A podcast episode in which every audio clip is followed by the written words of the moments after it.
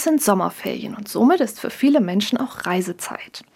Wenn Menschen auf Reisen gehen, wenn sie Urlaub machen, dann unterbrechen sie für eine Weile ihren Alltag. Der Tagesablauf ändert sich. Wir wachen morgens in einem anderen Bett auf. Zum Frühstück gibt es etwas anderes zu essen als zu Hause und den Tag verbringen wir auch anders. Schließlich gehen wir nicht arbeiten, lassen den Haushalt zurück und auch alle anderen Verpflichtungen, die wir sonst haben. Manche dieser Veränderungen suchen wir uns nicht unbedingt selbst aus, sondern müssen die Umstände am Urlaubsort hinnehmen, wie sie nun mal sind.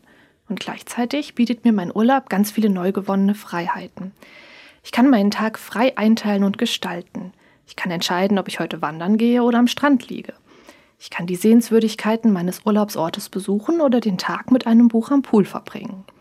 Ich kann so viele Freiheiten nutzen, wie ich es im gewöhnlichen Alltag wahrscheinlich nicht kann oder zumindest nicht tue. Oft liegt der Fokus bei der Wahl der Beschäftigung auf der Entspannung, darauf mir etwas Gutes zu tun. Schließlich habe ich ja Urlaub. Und gleichzeitig glaube ich, dass es sich lohnt, im Urlaub auch mal was Unbequemes und Anstrengendes zu tun.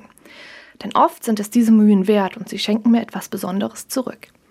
Für mich gehört zu diesen besonderen Dingen zum Beispiel ein Sonnenaufgang am Meer.